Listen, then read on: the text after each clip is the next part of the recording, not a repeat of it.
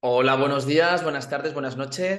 Bienvenidos un día más a Escuela de Empresarios, un nuevo episodio ya vamos por el cuarenta y pico, así con la broma y al final estamos cogiendo buen ritmo. Y quería hablar sobre un temita que mucha gente, sobre todo la que no está acostumbrada a tratar el proceso de venta y tener esa parte de negociación con los clientes, suele tener un poquito más de miedo, de apuro o va un poco más vergonzoso y creo que es una parte vital en, en cualquier negocio y es la parte de las objeciones de los, de los clientes. Eh, me he encontrado con muchos empresarios que tienen incluso, no voy a decir la palabra miedo, pero como que les da reparo el hablar con el cliente. Es decir, ya nos han contratado o me está preguntando ciertas cosas o ha actuado de una manera diferente o ya le he dicho eh, cierta información, no voy a preguntar o no voy a decir por si acaso el cliente de repente se cabrea y todo cambia ya. Y es como que al final es una persona que tenemos que tratarlo de tú a tú y poder hablar tranquilamente, sobre todo cuando vamos a hablar de negocios o de prestarle un servicio o al final de, de conseguir un, un, beneficio para, para, para, el, para este cliente. Entonces las objeciones es algo vital y que creo que incluso tenemos que que el cliente tenga esas objeciones, que pueda opinar, que pueda preguntar, que pueda decir qué piensa, que pueda quitarse todas las dudas que pueda tener en la cabeza, ya que cuando sobre todo está contratando un nuevo producto, comprando un nuevo, o sea, comprando un nuevo producto o un nuevo servicio, es muy normal que tenga dudas, preguntas, porque al final está cambiando o de proveedor o está cambiando de, servicio o está cambiando de producto, aunque sean parecidos. Por tanto, es normal que tenga ciertas dudas de cómo puede eh, funcionar o qué puede esperar del servicio o qué atención o formas de pago o lo que sea. Entonces, el conseguir tener esas objeciones y esa información por parte del cliente, primero, es importantísimo para el cierre de ese, de ese cliente. Y la segunda es una información indispensable para el empresario de cómo percibe el cliente o el posible cliente tu producto tu o tu servicio, qué dudas suelen surgir por tu argumento, por tu explicación o por la información que tienes en la web o por las redes sociales, qué, qué dudas son las que eh, aún el cliente puede tener después de haber tenido toda la comunicación o cierta conversación con, con, ese, con ese prospecto. Entonces, las objeciones vitales. Además, si no tiene esas dudas, cuando tú has tenido esa reunión y ese, e, ese posible cliente no tiene objeciones, directamente va con la intención de acabar la conversación y, y, fuera, ese cliente no tiene una intención de compra alta. Le parece interesante, le ha gustado, muy bien, pero si no tiene ciertas objeciones porque el tipo de preguntas que te va a hacer te va a encaminar hacia qué, qué, qué, qué intuición o qué, problemática es la que tiene el, el, cliente. Por lo tanto, esas dudas marcan mucho cuál es la problemática que tiene, qué es lo que quiere cubrir, qué es lo que quiere satisfacer. Si no tiene ninguna, algo malo hay o algo no le convence o ya sea puede ser cualquier cosa, la forma de venta, puede ser las garantías, puede ser el precio, mil cosas. Pero si no tiene esas dudas, es muy raro que alguien cuando te pregunta un nuevo servicio o quiere comprar un nuevo producto no tenga ninguna duda, a no ser que sea, pues eso, un producto ultra conocido, pero no es el caso. Entonces, cuando hablamos de este tipo de servicios, es muy común que tenga. Entonces, esas objeciones es importantísima saber qué, tienen que satisfacer. O sea, cuáles son su problemática para saber si este servicio es perfecto para cubrir esa, necesidad o esa problemática que tiene. Entonces, esas objeciones es importantísimo que se creen o que las tengan. Si se ve que el cliente no tiene lo que quiere es acabar la conversación, ese, ese posible cliente eh, en muy alta probabilidad no va a ser cliente. Poniéndome por, en la parte del, emprendedor, empresario, comercial, gerente, como queremos decirlo, eh, tenemos que crear ese vínculo con el cliente, crear esa relación, esa comunicación. Si nuestro argumento o por nosotros, por nuestra persona, es ya lo he dicho, aquí lo tienes, eh, hasta luego, ya me dices por correos, si al final trabajamos mal, tenemos que estar ahí, estar seguros de lo que estamos diciendo, estar seguros, ser muy serios con nuestro argumento, tener claro lo que estamos diciendo, lo que estamos vendiendo, lo que estamos comunicando, el precio, eh, las garantías, eh, todo, lo, o sea, la forma en la que lo comunicamos, lo explicamos, tiene que ser súper seguras de lo que estamos diciendo. Es así y es lo que el cliente necesita. Si luego reculamos, si luego desviamos o variamos lo que es el argumento mal, vamos a transmitirle una que no estamos seguros o que el servicio no está suficientemente testeado o mil problemas. Tenemos que ser súper seguros con lo que estamos diciendo en nuestra comunicación, porque al final es el respaldo, tenemos el respaldo de toda la empresa. Entonces, al final es la primera toma de contacto con ese posible cliente. Y si ya desde el primer paso tenemos dudas o no sabemos contestar ciertas preguntas, empezamos mal. Sí que adelantaros que el, tipo de preguntas o de objeciones que puede tener el posible cliente, no voy a decir todas, pero en un 95% suelen ser las mismas. Por lo tanto, cuando ya tienes cierta, pues eso, cierto bagaje y cierto volumen de, de llamadas o de reuniones que has realizado con posibles clientes, llega un punto en el que ya sabes por dónde van a salir las dudas o, o cuando te preguntas sobre algo concreto, ya sabes qué segundas preguntas o por dónde va su, su manera de pensar. Al final es todo datos.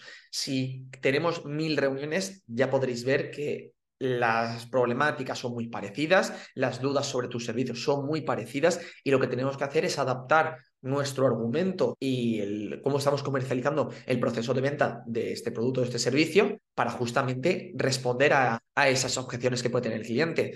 Por ejemplo, nosotros en la agencia hace unos meses cambiamos todo el proceso de venta y cuando llegamos a un posible cliente, la manera que tenemos de presentar la propuesta tenemos dos fases. La primera, que tenemos una, una primera toma de contacto con ese posible cliente, cliente, para conocernos, ver un poquito el feedback, problemáticas, por dónde va la idea del proyecto, qué es lo que querría conseguir, o sea, un poquito de mapa de situación tanto de su proyecto como de esa persona que es el dueño del negocio. Cuando tenemos ese mapa, ya es cuando le hacemos la propuesta. La propuesta, literalmente tenemos una presentación de casi 50 diapositivas en la que explicamos paso a paso lo que incluye, cómo se trabaja, qué contacto vas a tener con el equipo, qué puedes esperar del proyecto. Eh, cómo lo trabajamos, qué, qué resultados o qué idea de resultados es lo que llevamos, opiniones, formas de pago, documentación, o sea, todo lo que tiene que hacer el cliente, desde saber qué se va a hacer, hasta cómo va, qué, dedicación tiene que hacerle, qué contacto va a tener con el equipo, cómo lo trabajamos, eh, qué tipo de proyectos parecidos hemos hecho, opiniones, formas de pago, hasta la documentación que necesitamos para empezar a trabajar. Cuando terminamos esa explicación, las objeciones que suele tener el cliente son mínimas, porque ya prácticamente hemos respondido a la gran mayoría de preguntas y nuestro target suele traernos cuando hacemos la explicación de nuestro servicio. Entonces, de esa manera, estamos súper seguros de lo que estamos comunicando es lo que necesita el cliente. Por lo tanto, las dudas que suelen salir son mínimas. Entonces, de esa manera, argumentamos de una forma muy seria y muy convincente que lo que queremos eh, transmitirle es lo que, lo que necesita. Por último, después de tener tanto trato con, con posibles clientes, tantas reuniones, tantas llamadas, que al final es lógicamente es una parte más de, de, del trabajo que tenemos en la agencia y que puede tener cualquier empresario, gerente, comercial. Tenemos que tratarnos no solamente como un trabajo, sino divertirnos. ¿Qué quiero decir con divertirnos? Que sea como un, un juego, que la manera que tengamos de eh, de, de, afrontar esta posible reunión donde podamos tener objeciones con el cliente sea casi una partida de ajedrez, que sea, que sea a ver quién tiene la mejor estrategia para convencerle que sepamos de qué manera mover nuestras piezas para conseguir que, este posible cliente tome la decisión de, de, contratarnos. Entonces, cuando vamos a tener un volumen de llamadas o de reuniones muy altas, lo que tenemos que hacer es esta parte de divertirnos y tratarlo como un juego, el poder superarnos a ver de qué manera lo podemos hacer mejor nuestro argumento y cuando terminemos ese argumento decir, ole, qué guay me ha quedado, qué bien explicadito lo tengo y que no va a tener ninguna, ninguna duda, que la información que va a tener es justo la que necesita, que está respondiendo perfectamente a su problemática y que es exactamente lo que cuando empiece con el equipo a trabajar, es exactamente lo que se va a hacer, va a cubrir todas sus necesidades y va a estar encantado el cliente. Conseguir ese argumento, que el cliente se quede tan satisfecho de, de lo que ha recibido y que al final se convierta en una venta, es maravilloso. Al final es una satisfacción de que has hecho bien tu trabajo y de que el argumento y la explicación que estás dando es tan buena que un juego se queda corto con lo que, con lo que se espera. Entonces, tenemos que ver esta planificación de cómo vamos a argumentar todo el proceso de venta, qué información es la que vamos a enseñarles, vamos a hacer una presentación, una demo, lo que sea. Tenemos que estar súper seguros. El precio es el precio, ya hablaremos en otro podcast, pero no, no juguemos con el precio. Si hemos dicho que vale esto, es porque vale esto. Eh, tenemos que ser muy serios con nuestro, con nuestro argumento. Incluso yo diría que tenemos que tener ese toque de dirigir al cliente, de tener la iniciativa y de, si vemos que el feedback del cliente es positivo, tomar ciertas indicaciones hacia empezar el proyecto, eh, con cierta, no voy a decir agresividad, pero con cierta seriedad a decir, vale, perfecto, ¿cuándo empezamos? O, si no tenemos ninguna duda más, te paso ya la documentación para firmar el contrato, lo que sea, o haces ya el primer pago. O sea,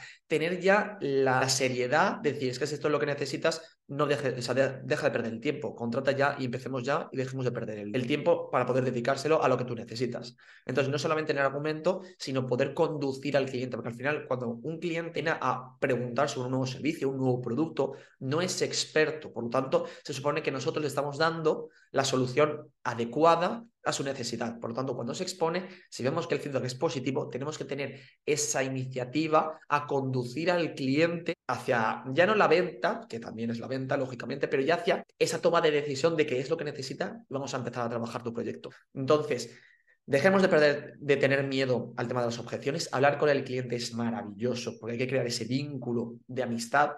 Eh, la información que te va a transmitir es vital para saber si lo que estás comercializando está bien explicado y es justamente lo que el cliente necesita y porque al final vas a crear ese, ese, vas a tener toda la información justamente para explicar qué puntos de dolor son los que más le interesa a tu, a tu cliente o a tu posible cliente, cómo puedes argumentar toda, toda, esta, toda esta estrategia y sobre todo conseguir el cierre porque estás seguro y tenerlo todo tan medido que esta es la manera de explicar y esta es la manera de convencer al cliente, es maravilloso. Entonces, perdamos el miedo de las objeciones, hablemos con el cliente y cuando terminemos nuestro argumento, intentemos estar un poquito de, tengamos un poquito de conversación con el, con el cliente. Iba a decir charreta, que es una persona que digo mucho, pero vamos, que hablemos con el, con el cliente, creemos esa, justamente, respondamos a todas sus dudas, que incluso muchas veces el cliente tiene incluso vergüenza o miedo a preguntar por si está preguntando una tontería, porque muchas veces, como no es experto, no sabe si lo que va a preguntar es normal o, o está diciendo una tontería. Entonces, intentemos también tener esa conversación para sacarle esas objeciones al, al cliente. Modo resumen, hablemos con el cliente, planifiquemos esa estrategia de cómo jugar con el cliente para, eh, para tener claro cómo llegar a, a, tener la venta. Tengamos muy claro nuestro argumento, nuestro precio y nuestra forma de convencer de que lo que estamos comercializando es lo que necesita este posible cliente. Y luego decir, pero hablemos, hablemos. Y sobre todo, no tengamos miedo en que si hemos creado un proceso de venta, lo probamos durante un par de meses y no funciona o se puede mejorar, cambiémoslo. Al final, cualquier acción que hacemos en el negocio es cambiante. Por lo tanto, vamos a intentar optimizar y, adaptar esa, esa estructura para ir a mejor. No porque la hayamos hecho una vez y hayamos dedicado mucho tiempo a tenerlo, significa que va a estar perfecto, ni mucho menos. Vamos a tener que ir cambiándolo. Y si, por ejemplo, en la agencia, que esta presentación de casi 50 diapositivas, llegará un día que después de cierta información diré, ostras, pues podemos hacer esto y puede mejorar. O hemos variado cómo vendemos este servicio o tenemos ahora este nuevo servicio y va a tener que cambiar el proceso de venta, la comunicación y el argumento. Por lo tanto, mm, vamos a adaptarnos a lo que tenemos ahora, pero que sepamos que no va a ser lo ideal de por vida. Va a ir adaptándose y cambiándose. Por lo tanto, habla con tu cliente.